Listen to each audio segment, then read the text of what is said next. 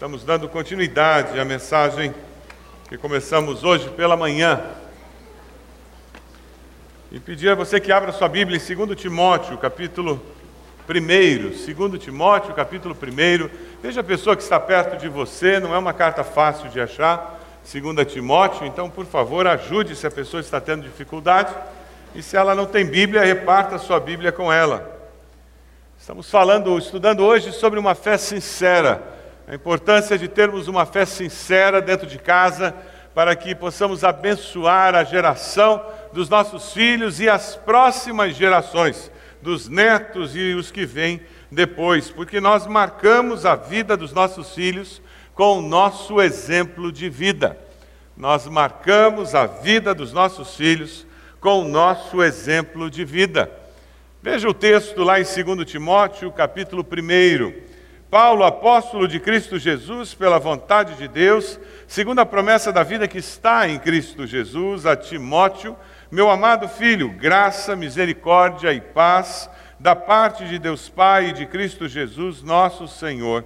Dou graças a Deus a quem sirvo com a consciência limpa, como serviram os meus antepassados ao lembrar-me constantemente de você, noite e dia, em minhas orações. Lembro-me das suas lágrimas e desejo muito vê-lo, para que a minha alegria seja completa. Recordo-me da sua fé não fingida, que primeiro habitou em sua avó Lloyd e em sua mãe Eunice, e estou convencido de que também habita em você. Por essa razão, torno a lembrar-lhe que mantenha viva a chama do dom de Deus que está em você mediante a imposição das minhas mãos, pois Deus não nos deu espírito de covardia, mas de poder, de amor e de equilíbrio. Essa manhã nós falávamos sobre gerações e como nós abençoamos as gerações, não apenas os nossos filhos, mas os nossos netos, bisnetos, quando nós vivemos uma fé genuína, uma fé que marca positivamente as gerações da nossa família, porque marcar nós vamos marcar positivamente ou de forma negativa. Com saúde ou enfermidade, nós vamos afetar e influenciar as gerações da nossa família.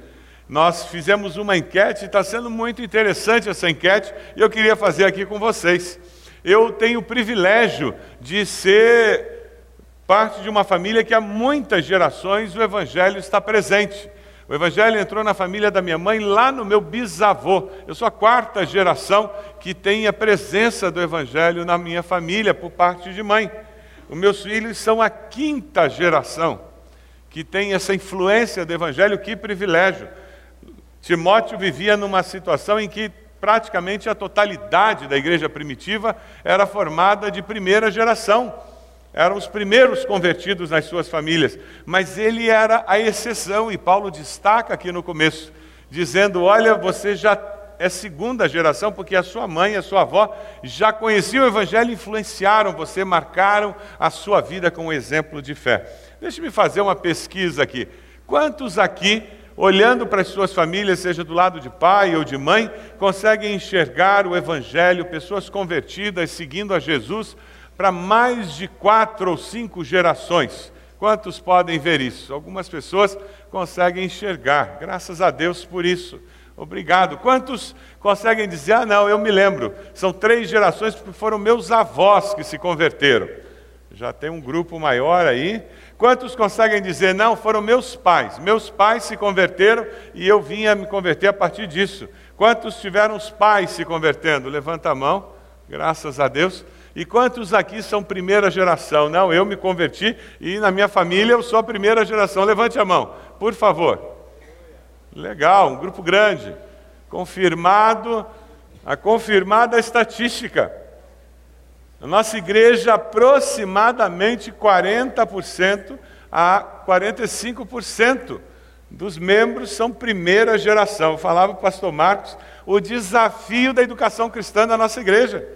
Quase metade da igreja é primeira geração de evangelho na família. Que privilégio, que bênção, que potencial. Campo missionário está em casa, tem o mesmo sobrenome, vai para as mesmas festas de aniversário. Que possibilidade, que bênção. Nós temos que aproveitar essa oportunidade. Mas que responsabilidade Sermos a primeira geração que vai passar uma fé saudável para as próximas gerações.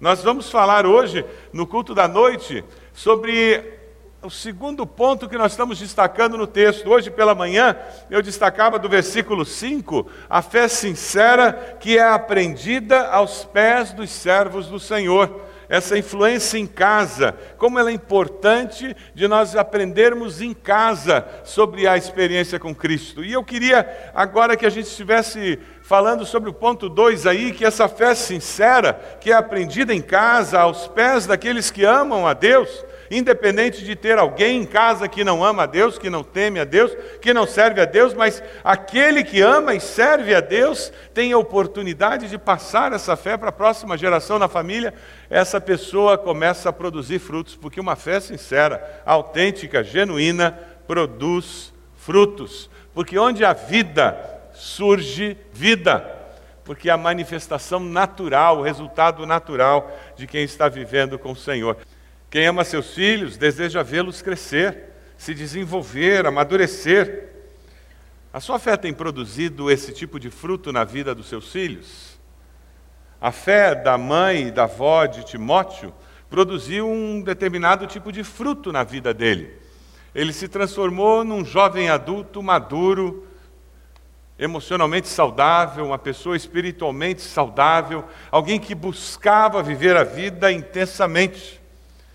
Pais, vocês têm buscado desenvolver os seus filhos e ajudá-los a chegar à vida adulta dessa forma, como pessoas equilibradas, que cresceram de uma forma integral? Quem sabe você é um avô, uma avó, quem sabe você não tem filhos, você só tem sobrinhos. De alguma forma você tem apoiado aqueles sobrinhos ou netos para que eles possam crescer de uma forma saudável? Tentando complementar aquilo que os pais não estão conseguindo fazer, para que eles venham a ser tudo aquilo que Deus planejou que eles fossem? Dia das Mães, eu gostaria que nós refletíssemos um pouquinho sobre esse crescimento total do ser humano. Vamos dar uma olhadinha nesses quatro aspectos do desenvolvimento de um ser humano que eu coloquei aí no esboço. Pegue na revista IBB o esboço para você poder ir acompanhando. Eu queria falar inicialmente sobre o desenvolvimento físico, que todo ser humano precisa ter. Aquele bebê, ele precisa crescer e precisa crescer fisicamente de forma saudável.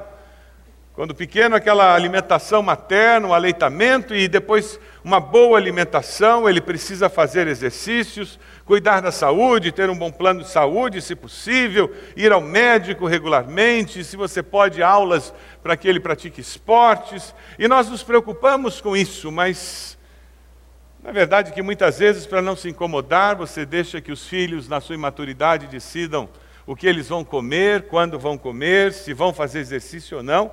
Alguns adolescentes, o exercício mais violento que eles fazem é levantar da poltrona e desligar o videogame. E muitas vezes, para não nos incomodarmos, nós deixamos que eles não se desenvolvam fisicamente. Quantas vezes nós deixamos que, na imaturidade deles, eles não se cuidem e a sua alimentação seja completamente errada. Quantos homens passa uma mensagem tremendamente equivocada para os filhos, porque eles não cuidam da saúde, não tomam remédio, não vão a médico, porque eles são macho. E macho não faz essas coisas. Homem que é homem não cuida da saúde, não precisa. A mulher é que vai a médico. E o médico manda tomar remédio para pressão e ele não toma. E tem que fazer exercício, ele não faz. E passamos dessa forma uma mensagem equivocada para os nossos filhos.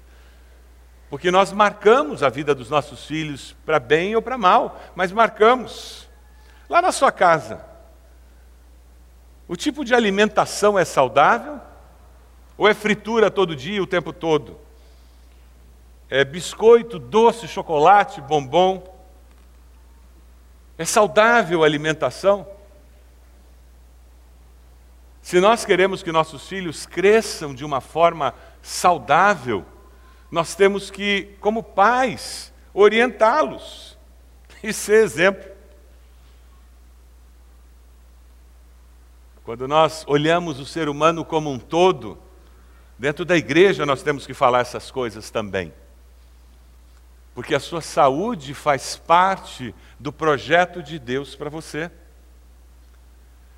Quando nós falamos no desenvolvimento emocional, nós estamos falando de criarmos filhos que têm uma autoimagem adequada, que percebem a si mesmos como pessoas de valor, que percebem as coisas como simplesmente coisas que podem ser usadas, mas que não fazem a vida melhor ou pior. Percebem as pessoas como pessoas feitas à imagem e semelhança de Deus, independente de ser a empregada doméstica, o zelador do prédio ou ser o patrão do pai. E porque as pessoas são imagem e semelhança de Deus, ele fala com respeito com aquele homem que puxa a carrocinha no meio da rua. Porque pessoas são pessoas. Ele aprendeu em casa isso. Porque ele viu o pai falar com respeito com o porteiro do prédio. Ele viu a mãe tratar de forma respeitosa aquela mulher mendiga no meio da rua com uma criança. E ele foi absorvendo esses valores. Emocionalmente, nós queremos criar filhos que saibam se relacionar de uma forma significativa, que saibam se expressar, falar dos seus sentimentos, falar das suas ideias sem ter medo de falar. Porque é em casa que nós aprendemos a falar das nossas ideias e sentimentos. Mas se toda vez que eu falo o que eu penso e falo o que eu sinto, eu sou agredido verbalmente, eu sou agredido fisicamente, eu sou criticado ou ridicularizado, então eu não falo mais. E eu me transformo num adulto que não consegue falar o que pensa e o que é. Porque na minha casa eu aprendi que essas coisas a gente não diz. Se nós queremos desenvolver pessoas saudáveis emocionalmente, nós temos que buscar saúde para nós. Porque quando nós estamos doentes, nós criamos filhos doentes. E sabe o que é triste? É que Alguns pais, quando chamam na escola dizendo que o filho tem se comportado mal na sala de aula, eles dizem para o coordenador: o problema é o professor que não sabe manter a ordem. Quando o filho tira nota baixa, os pais acham que o problema é do professor que não está ensinando bem a matéria. Considere a possibilidade que seu filho, sua filha pode ter, estar tendo problemas. Mas ele sempre foi uma criança tão boa. Que bom! mas considere a possibilidade de que nessa fase, aquela criança tão boa está tendo uma crise emocional. Porque eles vão mudando. E eles podem mudar e entrar numa crise. E é para isso que tem um pai e uma mãe maduros, adultos, para perceber e buscar ajuda. E quem sabe vai ser uma psicopedagoga, um psicopedagogo, que vai ajudá-lo a sair daquele entrave. Quem sabe vai ser um psicólogo, um psiquiatra, que vai ajudá-lo a vencer aquela dificuldade que só surgiu agora na adolescência. Nunca percebemos isso. E não tem nada de errado. É curioso porque, às vezes, para levar um filho no pediatra, nós não temos vergonha, mas para levar num psiquiatra, temos. Às vezes, para levar um filho num médico para tratar um aparelho de dente e colocar aqueles negócios que parece que a criança veio de Marte. Nós não temos vergonha. Mas para levar um filho num psicólogo, a gente faz e não conta para ninguém. Imagina meu filho indo num psicólogo. Se nós queremos desenvolver nossos filhos emocionalmente para que eles sejam pessoas saudáveis, nós precisamos investir nisso. Lá na sua casa. Você assume que as pessoas são saudáveis emocionalmente de graça? Ou você presta atenção? Tem um filho que sempre está chorando? Por quê? Existe bullying dentro da família. Irmão mais forte abusando de irmão mais fraco. Existe uma criança sempre no canto sozinha? Preste atenção. Tem um que faz tudo de errado. Por quê? Preste atenção. Busque ajuda. Não tenha vergonha. Leia livros. Busque um conselheiro, um pastor, um psicólogo. Mas não deixe seus filhos crescerem como passarinho no ninho. Porque nós somos diferentes. Nós queremos que eles cresçam e amadureçam e sejam adultos emocionalmente sadios. Não é isso que você quer? E isso não acontece por acaso, meu irmão, minha irmã. Isso acontece porque nós estamos agindo para que isso aconteça. Alguns de nós acham que essas coisas acontecem por acaso. É só botar comida no prato e isso vai acontecer. Na sua família, existe alguém que precisa de ajuda emocional? Você percebe um filho, uma filha, que precisa de alguma ajuda? Ou quem sabe? É você, mamãe, que anda precisando de ajuda profissional, porque você está ficando louca. Você, quando lida com a pressão da maternidade, você diz: Eu estou ficando louca, eu não aguento isso. Você não está conseguindo lidar com tudo isso. Bem-vinda ao mundo real. Essa vida adulta, às vezes, é enlouquecedora mesmo. E às vezes o que a gente precisa é sentar e analisar as coisas que estão acontecendo, para conseguir com consciência agir e definir alguns parâmetros. Sabe, quando nós entendemos a necessidade de desenvolvimento físico, emocional, nós começamos a agir intencionalmente com nossos filhos, com nossos netos, com nossos sobrinhos. Você está identificando algum sobrinho que tem alguma deficiência, e parece que é deficiência motora, e parece que é uma deficiência intelectual, e parece que ele está aquém da idade que deveria ter? Fale com os pais, procure ajudar, faça alguma coisa. Não seja simplesmente família indiferente. Nós queremos que eles cresçam de forma integral, não é verdade? Existe uma outra área de crescimento. Dê uma olhadinha aí no esboço. Desenvolvimento intelectual. Eu coloquei aqui no meu esboço a seguinte definição: Desenvolvimento intelectual é mais do que passar no vestibular.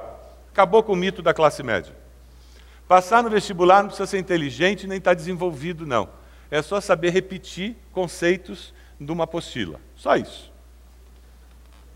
É só saber, ser bom em decoreba. Desenvolvimento intelectual é mais do que conseguir um bom emprego. Porque todos nós queremos que nossos filhos se dêem bem na vida, não é verdade? E tenham um bom emprego. E no nosso país existe um conceito que eu tenho que ter uma boa faculdade para ter um bom emprego.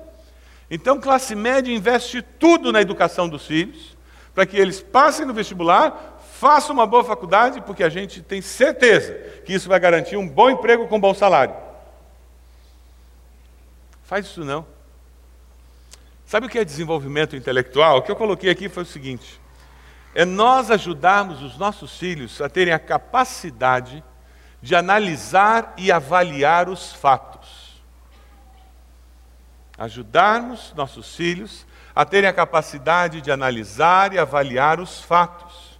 Ajudarmos nossos filhos a terem a capacidade de processar conteúdos e conhecimentos. Eles vão ler coisas, eles vão ouvir coisas, e eles vão avaliar aquilo, eles vão conversar sobre aquilo. Eles vão ter capacidade de fazer síntese, de juntar duas, três ideias e construir alguma coisa para eles. Elaborar ideias, conceitos e comunicar as suas ideias. Eles vão falar para você aquilo que eles conseguiram entender e pensaram. Isso é desenvolvimento intelectual. Se você fizer isso com seus filhos, com faculdade, sem faculdade, eles vão se dar bem na vida. Porque eles vão ser pessoas que vão poder construir a sua vida. Com a ajuda de Deus, eles serão donos do destino deles. Eles poderão estudar o que eles quiserem, eles terão condições de alcançar o título que eles quiserem alcançar, porque eles se desenvolveram intelectualmente. Na nossa sociedade hoje em dia, o que a gente faz é terceirizar para a escola o desenvolvimento intelectual. Eu pago uma boa escola, eles que ensinam meu filho a ler, escrever. Eu não quero nem ver lição de casa. Por favor, já venha com ela pronta da escola. E quando a escola manda fazer alguma lição em casa, diz: Mas espera aí, tem professor para quê? E nós nos ausentamos desse desenvolvimento intelectual dos nossos filhos. Nós nos roubamos do privilégio de nós crescermos com eles. Porque creiam-me, eles vivem, existem como seres humanos pensantes. E quem não descobriu ainda, espere eles chegarem na adolescência. Eles pensam. E muito do conflito que acontece entre pais e filhos na adolescência é porque os pais estão tratando os filhos como seres não pensantes. E como eles não pensam, eles determinam tudo para os filhos, como se eles tivessem 5, 6 anos, ao invés de conversar. E como eu não assumo que eu tenho que conversar, sem perder a autoridade, sem deixar de ser pai e mãe, mas eu converso porque eles são seres pensantes. E como seres pensantes, eles precisam fazer síntese. Eles precisam desenvolver essa habilidade de avaliar fatos, de avaliar conceitos, de avaliar os porquês, de entender os da onde e de avaliar as consequências, de avaliar até a necessidade de, em determinados momentos, obedecer quem eu não quero obedecer, mas eu obedeço porque é uma questão de sobrevivência. Na sua casa, você está desenvolvendo os seus filhos intelectualmente ou você os está treinando para assistir novela da Globo? Sim, porque aquilo ali é travar a mente de qualquer ser humano. Se é isso que você está treinando os seus filhos para assistirem. E como é que você treina eles para assistirem? Assistindo com eles. Aí você comenta, porque o fulano fez aquilo, o ciclano fez aquilo outro. E os assuntos da família é a novela da Globo, é a das seis, é a das sete ou é a das oito. Aí depois é a minissérie. É, e, e nós vivemos na caixota da Globo e nós não pensamos, nem eles pensam. E com isso nós perpetuamos o mercado financeiro da Globo, porque eles vendem anúncios e ganham muito dinheiro, porque tem pessoas que vivem ligado neles o tempo todo. Na sua casa, o que, que você tem feito para os seus filhos pensarem? O que, que você tem feito para desenvolver nos seus netos a habilidade de pensar. Quando eles vêm brincar na sua casa, existem alguns brinquedos educativos também? Também. Algumas coisas que desenvolvam neles a habilidade de refletir. Existem livros para eles lerem e você conversa e conta histórias. E quando a criança é pequena, você conta histórias, até sem livros, e você fantasia e fala do castelo, e você constrói aquilo no ar, você está desenvolvendo a habilidade do cérebro daquela criança de construir conceitos abstratos, que é uma das tarefas mais difíceis para o ser humano construir. E ali na criança você já está fazendo exercício com os músculos do cérebro dela. E você está abençoando aquele netinho que veio passar uma tarde na sua casa. E quem sabe os pais estão presos ainda na, na infeliz da Globo. Mas você está fazendo a sua parte. E por último, eu queria falar sobre o desenvolvimento espiritual. O que seria esse desenvolvimento espiritual? Ah, ser membro da igreja. Seria isso mesmo? Tem que ser mais do que isso, gente é relação pessoal com Jesus. É um conhecimento transformador de Jesus na vida. É mais do que saber textos de cor, é mais do que frequentar a igreja, mas é descobrir que é essencial essa comunhão. É nossos filhos descobrirem que, como eu preciso do ar para respirar, eu preciso dos irmãos.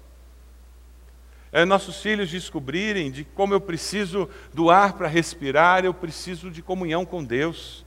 Eu preciso da palavra de Deus. É essa vivência, essa evidência de, do caminhar com Deus. Porque daí, usando o livre-arbítrio deles, eles poderão dizer: Eu quero esse Deus, eu quero o Deus, como Timóteo fez. E a palavra não fala do pai de Timóteo, ele provavelmente era gentio, ele não cria em Jesus. Mas mesmo assim, num lar dividido, ele escolheu o Deus da sua mãe e o Deus da sua avó. Mas vocês querem ser instrumentos de Deus para que os seus filhos cresçam de forma integral? Pais, vocês querem ser instrumentos de Deus para que seus filhos cresçam de forma integral? Ah, pastor, eles não estão nem aí para Deus.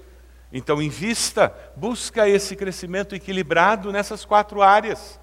Invista para que eles cresçam nessas quatro áreas. Eu queria que você fizesse um exercício agora olhando esse esboço. Pegue o esboço na mão, vendo essas quatro áreas, pensando nos filhos que Deus te deu, nos netos que Deus te deu. Coloque do lado de, dessas, da letra A, B, C e D, qual a área de mais dificuldade de um neto ou um filho? Coloque o nome dele do lado. A área que ele tem mais dificuldade. Ah, meu, meu filho tem muita dificuldade na área física, pastor. Ele é, ele é uma bênção na igreja, mas o danado come mal, não faz exercício. Essa é uma área de deficiência. Se continuar assim, ele vai ter muitos problemas na vida. Então, essa é uma área em que você vai ter que investir em oração e em ação. Quem sabe a grande dificuldade, olha, pastor, ele é uma bênção na igreja, ele adora esportes, mas eu tenho que reconhecer, viu? Essa parte de estudo é um pesadelo lá em casa. Então é uma área em que você vai ter que investir muita oração e muita ação, porque você quer que ele cresça de forma integral. Nós queremos filhos equilibrados, adultos equilibrados. Eu queria deixar com você um texto que fala sobre isso e fala sobre a certeza de que Deus vai nos ajudar, porque uma fé genuína, quem tem uma fé genuína experimenta o poder de Deus agindo na sua vida experimenta o mover de Deus na sua vida. Uma fé sincera nos capacita para vencer. Veja o versículo 7. Pois Deus não nos deu um espírito de covardia, mas de poder, de amor, de equilíbrio. O apóstolo Paulo está falando com Timóteo, dizendo: Olha, Timóteo, persevera, não deixe essa fé se abalar, cuidado, você pode esfriar na fé, mas eu quero garantir para você que Deus nos deu um espírito de poder, de amor e de equilíbrio. E eu queria aplicar esse texto para a sua tarefa, para a minha tarefa como pai, como mãe. Eu quero desafiar você a perseverar confiando que Deus estará agindo e Deus vai se mover. Por quê? Porque a autoridade dada por Deus a você, com o poder de Deus, vai gerar crescimento. E isso é pela fé, e você tem que assumir.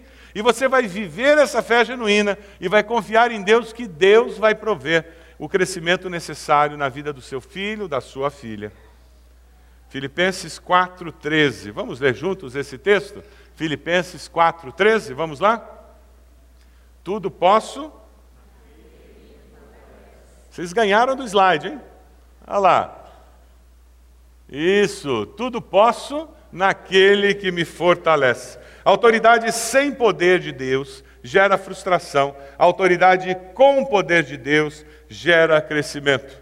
Nós temos autoridade sobre nossos filhos e devemos usá-la. E um dos grandes problemas da nossa sociedade é porque hoje pais e mães não estão usando a autoridade dada por Deus, eles querem ser amigos dos filhos. Amigos nossos filhos encontram em cada esquina. Eles não precisam que você seja amigo ou amiguinha dele. Ele precisa que você seja pai e você seja mãe. Com uma postura amigável, sim, claro, mas ele precisa de pai e mãe, porque esses ele não encontra na esquina, esses ele não encontra na escola. Esse ele só tem um de cada. E se ele não tiver em você, ele não vai encontrar um igual. A autoridade sendo usada, confiando no poder de Deus, sabe o que vai fazer?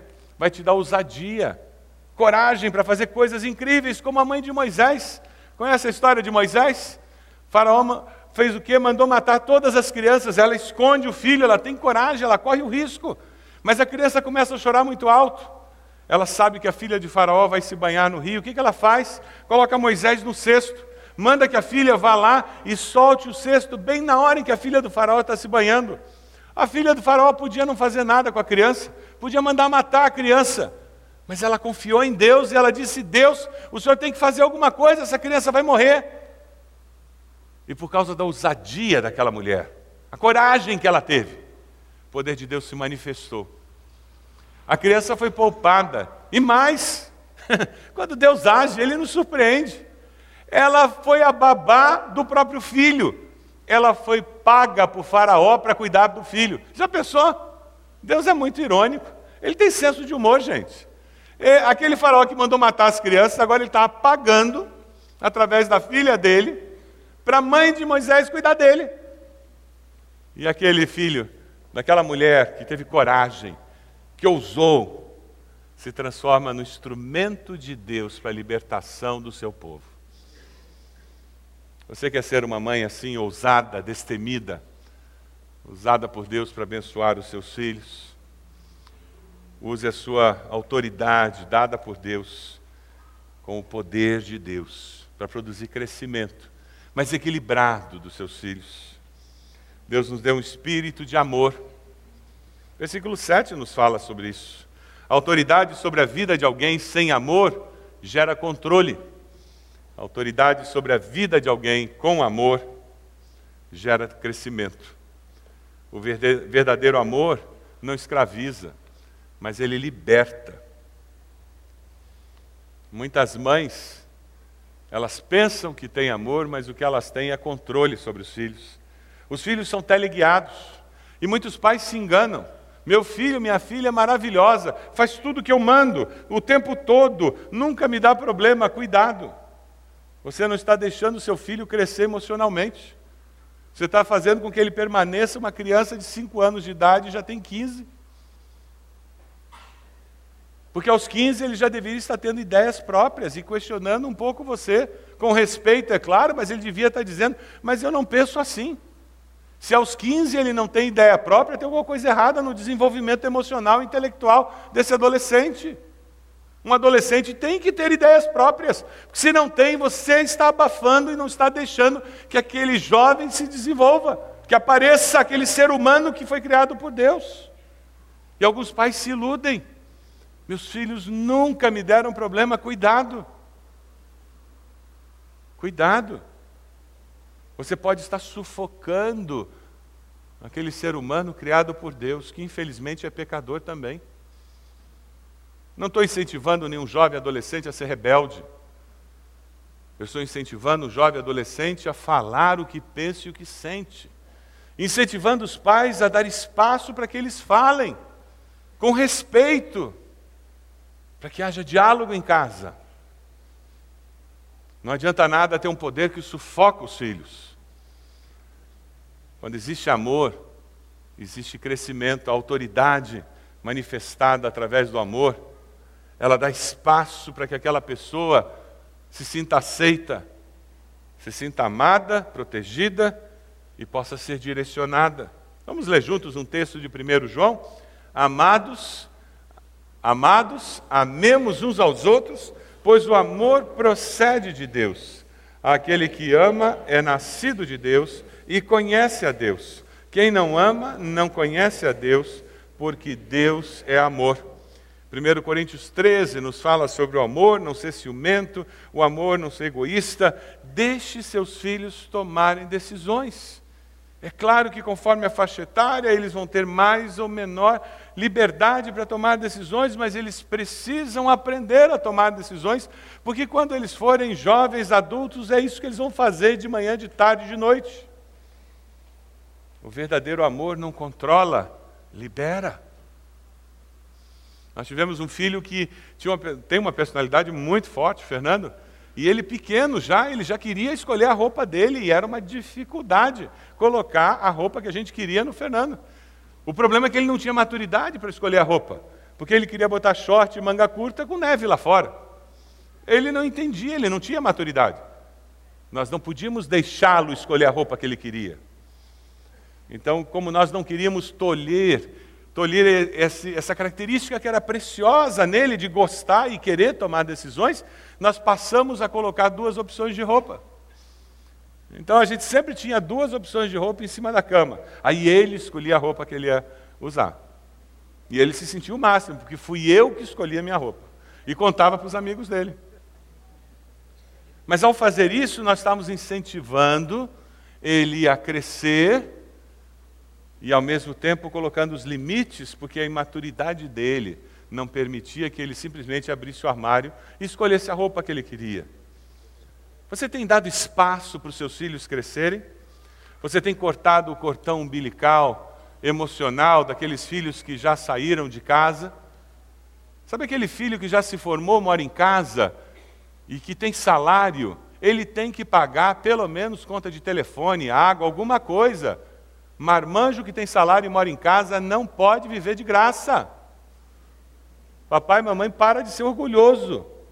Porque tem filho querendo pagar alguma coisa e pai e mãe não aceitam. Imagina que eu vou receber alguma coisa de você. Pare de ser orgulhoso. E se você acha que não deve receber, põe o dinheiro que ele dá na poupança. E daqui a uns 10 anos você devolve para ele. Ou quando ele desencalhar, você devolve para ele. Usa na festa de casamento. Se tiver, né? Mas ele tem que sentir que ele é responsável. Sabe, filho casado paga as contas. Ele paga as contas, não você. As contas são dele, não suas. Ele gastou. Filho casado não vem fazer compras na geladeira da mãe e do pai. Geladeira da mãe e do pai não é supermercado porque não tem caixa na saída da porta. Corte o cordão umbilical. Quando nós deixamos nossos filhos crescerem, serem independentes, nós estamos mostrando amor de verdade. Nós estamos dando espaço para que o processo natural da vida aconteça e eles possam se relacionar conosco de igual para igual na vida adulta. E lá na terceira idade, eles possam cuidar de nós porque esse é o processo natural da vida. Se nós não dermos espaço para isso acontecer, nós estamos roubando deles e de nós uma experiência preciosa que Deus preparou para nós como pais e filhos. Que eu me lembrei do tempo que minha mãe ligava para mim dizendo: "Roberto, a televisão ficou doida". Eu, eu fico mexendo aqui nos botões, eu estou com os dois controles com os três controles na mão, agora eu não sei mais qual que eu aperto. Que ela já estava com o do DVD, o do, da net e o da televisão. Eu me lembro que uma vez eu fui lá, eu coloquei papel, não aperta esses botões. No controle eu botei papel, não aperte aqui. Eu fiz um buraquinho. Aí numa hora lá a coisa ficou doida, ela ficou nervosa, ela começou a apertar tudo. Aí o Fernando foi lá, apert...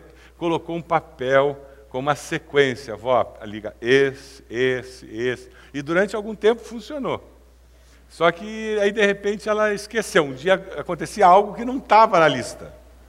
Aí quando acontecia, 10 horas da noite ela ligava, a televisão não está pegando. E ela assistia até tarde, que ela não dormia cedo.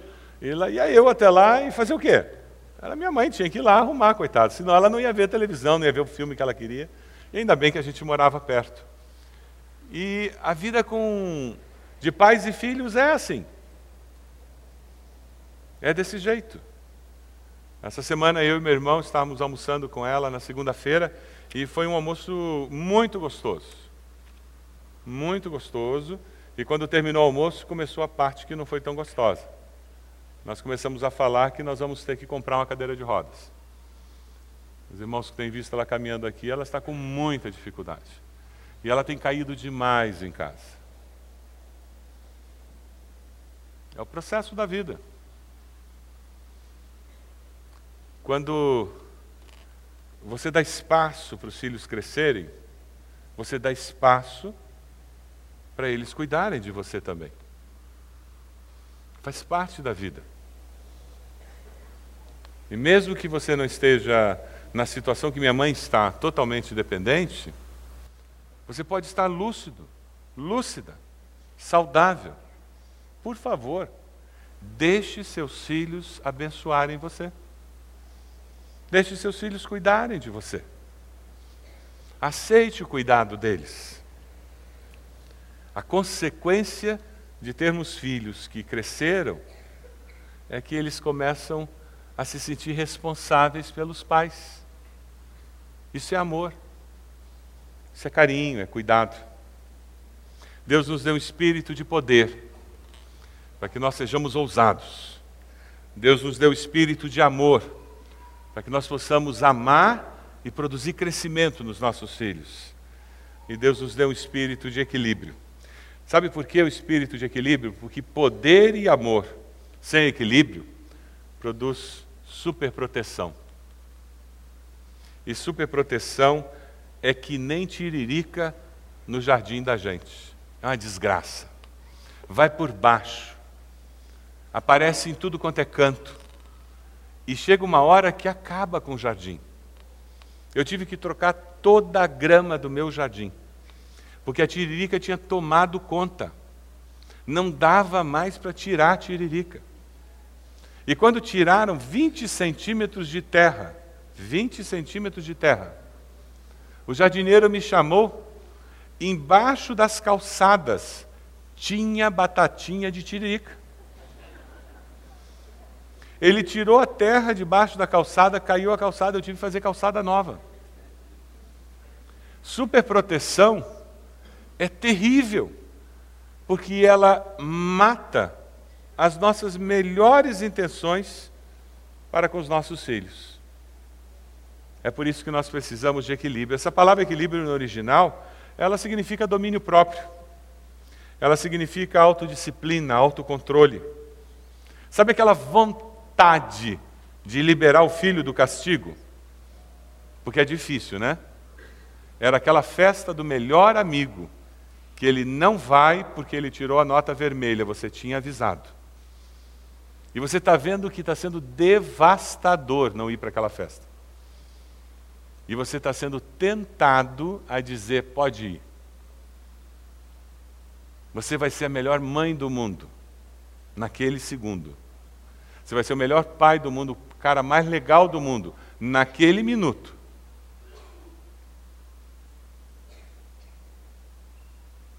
O equilíbrio é entender que você não está sendo pai ou mãe para aquele minuto.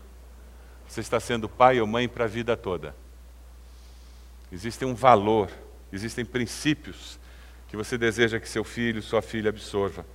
Vamos ler juntos alguns textos que nos alertam para a necessidade desse equilíbrio? O temor, vamos lá? O temor do Senhor é o princípio da sabedoria e o conhecimento do santo é entendimento. Próximo, se algum de vocês tem falta de sabedoria, peça a Deus que a todos dá livremente, de boa vontade, e lhe será concedida. Peça, porém, com fé, sem duvidar, pois aquele que duvida é semelhante à onda do mar, levada e agitada pelo vento. Não pense tal pessoa que receberá coisa alguma do Senhor pois tem mente dividida e é instável em tudo o que faz.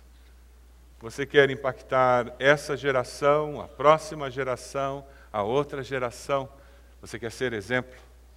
Você quer passar saúde espiritual? Você quer passar saúde para as próximas gerações?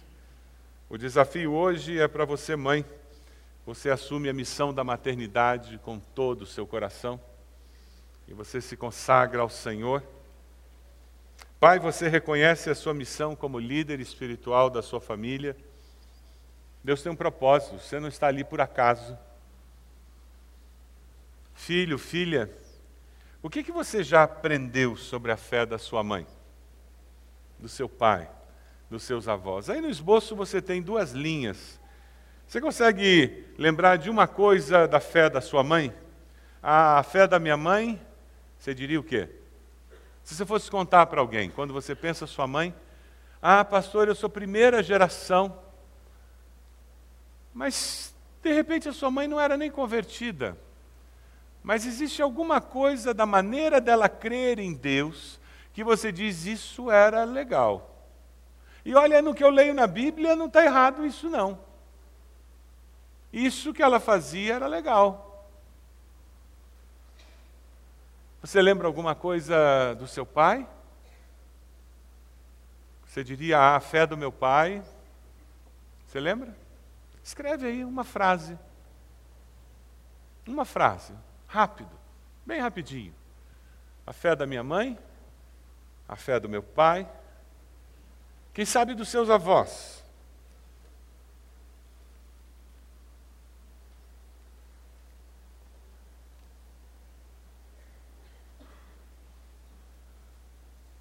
Eu penso na minha avó e eu me lembro de perseverança. Viúva com 12 filhos.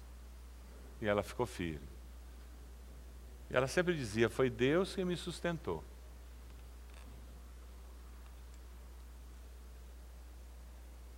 E eu fico pensando: como você acha que a sua mãe ia se sentir se você dissesse para ela: Sabe, mãe, eu estava lá na igreja, o pastor pediu para a gente escrever uma frase.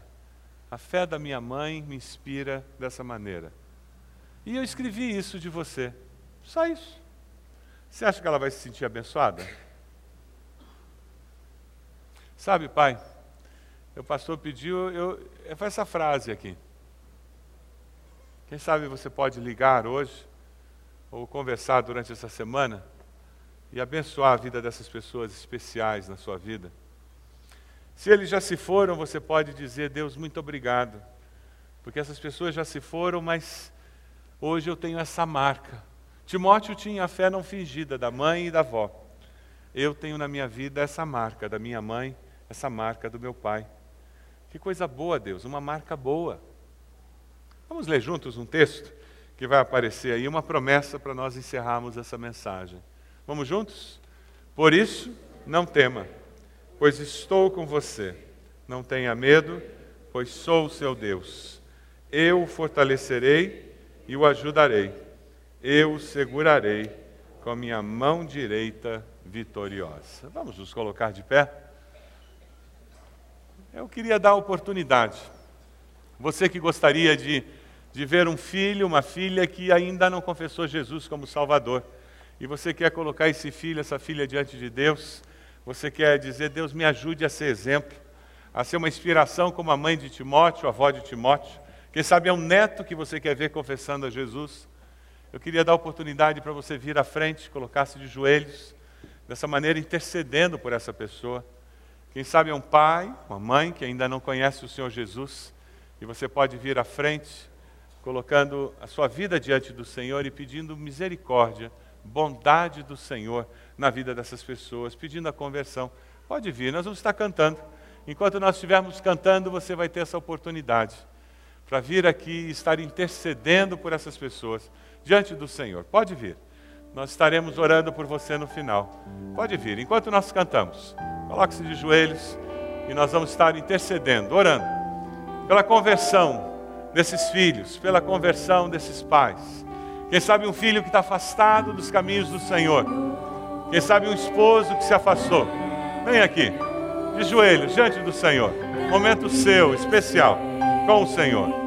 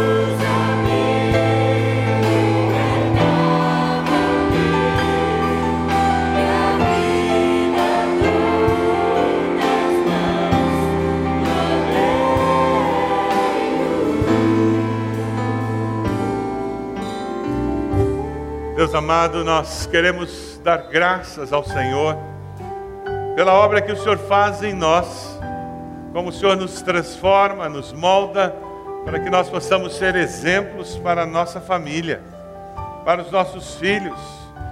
E ó Deus, nós queremos interceder pelas pessoas que estão sendo colocadas agora no teu altar. O Senhor conhece o coração dos teus filhos aqui e como eles desejam ver o Senhor agindo na vida dos seus queridos. Nós clamamos em nome de Jesus, faz uma obra completa, Senhor. Vai até onde eles estão nesse momento.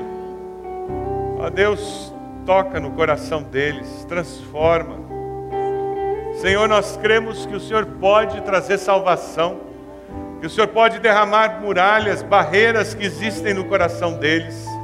O Senhor pode afastar pessoas que os têm impedido de enxergar a tua bondade, o teu amor. Pedimos que o Senhor traga pessoas para perto deles, que sejam um testemunho vivo do teu poder e do teu amor. Deus nos dê alegria de vê-los servindo ao Senhor. Nós queremos, ó Deus, dizer: Eu e minha casa servimos ao Senhor. Ó Pai amado, abençoa-nos. Abençoa cada mãe aqui presente. Abençoa cada pai, Senhor que nós possamos ser pais e mães segundo o teu coração. Abençoa os avós no seu ministério de influência, de intercessão. Capacita-os, dando sabedoria, Senhor. Ó Deus amado, nós queremos neste momento pedir a bênção do Senhor sobre as nossas vidas durante essa semana. Que a graça do Senhor Jesus, que as consolações do Teu Santo Espírito e o amor do Senhor, o nosso Deus, sejam conosco e com todo o Teu povo, hoje e sempre. Amém. Amém.